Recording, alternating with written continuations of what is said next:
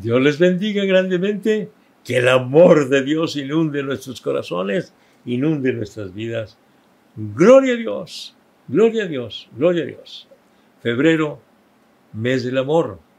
Pero no solamente en febrero, siempre vamos a estar llenos del amor de Dios. Y me ha gustado mucho, me sigue gustando mucho este capítulo 13 eh, de Primera Corintios, el capítulo del amor y hemos ido renglón por renglón considerando, eh, y hoy, nos toca esta última parte, que dice, ahora permanecen la fe, la esperanza y el amor, estos tres, pero el mayor de ellos es el amor. Ahora permanecen la fe, la esperanza y el amor pero el mayor de ellos es el amor. ¿Por qué es mayor el amor que la fe y la esperanza? ¿Por qué es mayor el amor? Estamos hablando del amor de Dios. El amor, dije yo, el amor de Dios que es infinito. Si no, no, no, no tiene límites. El amor de Dios que es eterno. No, no tiene fecha de caducidad. El amor de Dios que es inmarcesible. ¿Qué quiere decir esto? Que no se marchita. El amor de Dios que es derramado en nuestros corazones. Si el amor de Dios está en nuestros corazones, permanecerán la fe y la esperanza. ¿Por qué dice que el amor es, mayor que la fe y la esperanza? Porque el amor es el que alimenta la fe y la esperanza. Precisamente porque el amor de Dios está en nuestros corazones, por eso tenemos fe, fe en el Señor. O sea, plena confianza en Dios. ¿Por qué? Porque el amor de Dios está en nuestro corazón. Le amamos. Y porque le amamos, porque está el amor de Dios en nuestros corazones, podemos tener fe. O sea, plena confianza en lo que Él dice, en lo que Él hace, en lo que Él nos promete. Creemos en su palabra. Gloria a Dios, gloria a Dios. Así que entonces el amor alimenta la fe. Y el amor nos ayuda a ejercitar la fe. La ejercitar la fe tanto para seguir en el camino del Señor como para que se realicen grandes milagros a través de nosotros, la salud de los enfermos, hasta resurrección de los muertos, hasta detener de que ya no llueva o que llueva. Eh, en fin, la fe se alimenta eh, del amor, porque podemos tener plenamente eh, confianza en Dios. Gloria a Dios. Así que mantengamos el amor de Dios en nuestros corazones a fin de que esa fe esté alimentada. Y por supuesto, también la esperanza. Y es absolutamente necesario mantener el amor de Dios en nuestros corazones para que se mantenga la fe. Y esa fe también en, esos, en esa, esa fe que nos hace eh, despertar la esperanza y mantener la esperanza. Tenemos la fe de que Cristo venga por su iglesia, o sea, la esperanza. La fe nos lleva a la esperanza. ¿Y la esperanza de qué? De que Cristo venga por su iglesia. ¿Y quién es su iglesia? Nosotros. Nosotros somos su iglesia. No es el edificio. Nosotros, los que hemos aceptado a Cristo como nuestro Salvador, somos los que formamos la iglesia, los que hemos creído de las épocas pasadas, presentes y las futuras, si Cristo no viene pronto.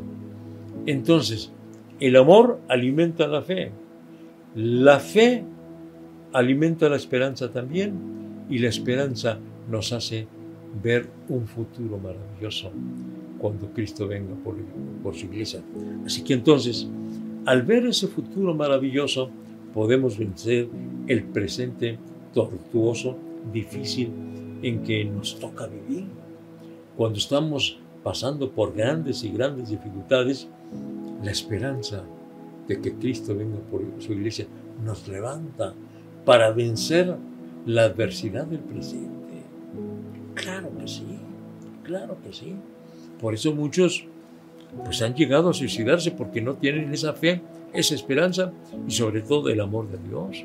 Entonces pierden el deseo hasta de vivir porque no tienen ni fe, ni esperanza, ni amor. Vamos a seguir llenos del amor de Dios y a compartir con los que nos rodean el amor de Dios en estos tiempos críticos que nos ha, tocado vivir para que ellos también puedan vencer esta dificultad.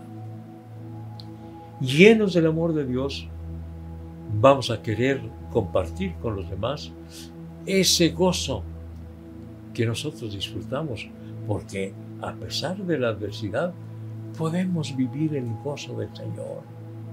Podemos estar gozosos. Aún en la enfermedad, aún en la escasez, podemos estar gozosos porque el amor de Dios llena nuestros corazones.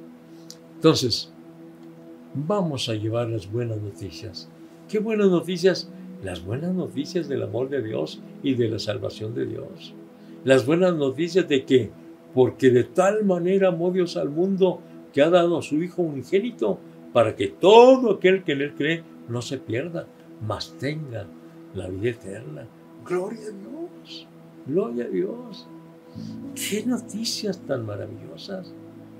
Con razón son buenas noticias, ¿verdad? Las buenas noticias de salvación. Esas sí son noticias, ¿verdad? Las noticias de la salvación por medio de Cristo. Estamos viviendo todavía esta calamidad de la pandemia. No sabemos cuánto, cuánto más dure, pero lo que sí sabemos es que teniendo, teniendo el amor de Dios en nuestros corazones, vamos a permanecer fieles al Señor, vamos a permanecer nosotros eh, en seguridad, en paz, en tranquilidad, porque el amor de Dios está en nuestros corazones. Eh, nos eh, pintan muy seguido un panorama más difícil porque vino el, primera, el primer contagio y, pues que ahora viene otro y ahora viene otro y ahora y le pusieron nombres, ¿verdad? Alfa y Omega y, Delta y Omicron y qué sé yo. Y no, pues que ahora es otra eh, que viene del Omicron y no, pues que ahora viene otra del... Bueno, eh, la gente se, está alarmada y está asustada. Pero nosotros qué? Nosotros estamos confiando en el Señor. Venga lo que venga. Vienen las tormentas, vienen los, los rayos, los, vienen los truenos, vienen las olas del mar, viene lo que sea. Cristo está con nosotros. Cristo está con nosotros y el amor de Dios llena nuestros corazones. Podemos permanecer y seguir adelante hasta el fin. Amén. Gloria a Dios. Gloria a Dios. Sigamos confiando en el Señor y sigamos llenos del amor de Dios. Vamos a seguir hablando acerca del amor. Hay otros versículos maravillosos que se encuentran este, en, ah, en Primera de Juan, capítulo 4, donde viene allí el, el se dice que Juan 3.16 es la Biblia en pequeño y Juan, Primero Juan 4.8 es la Biblia más pequeña, pero más maravillosa. Dios es amor. Dios es amor. Y vamos a estar considerando esta palabra gloriosa que nos habla del amor de Dios. Oremos al Señor con todo nuestro corazón. Una vez más, oremos y pongámonos en las manos de Dios.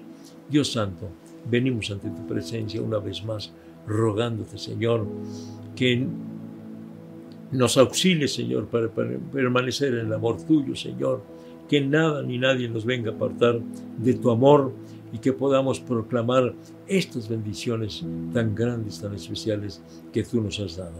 Ayúdanos, Señor, para continuar adelante en el nombre de Cristo Jesús. Amén. Gloria a Dios. Mañana a las 7 de la noche, por Facebook, Iglesia de la Trinidad, para continuar hablando acerca del amor.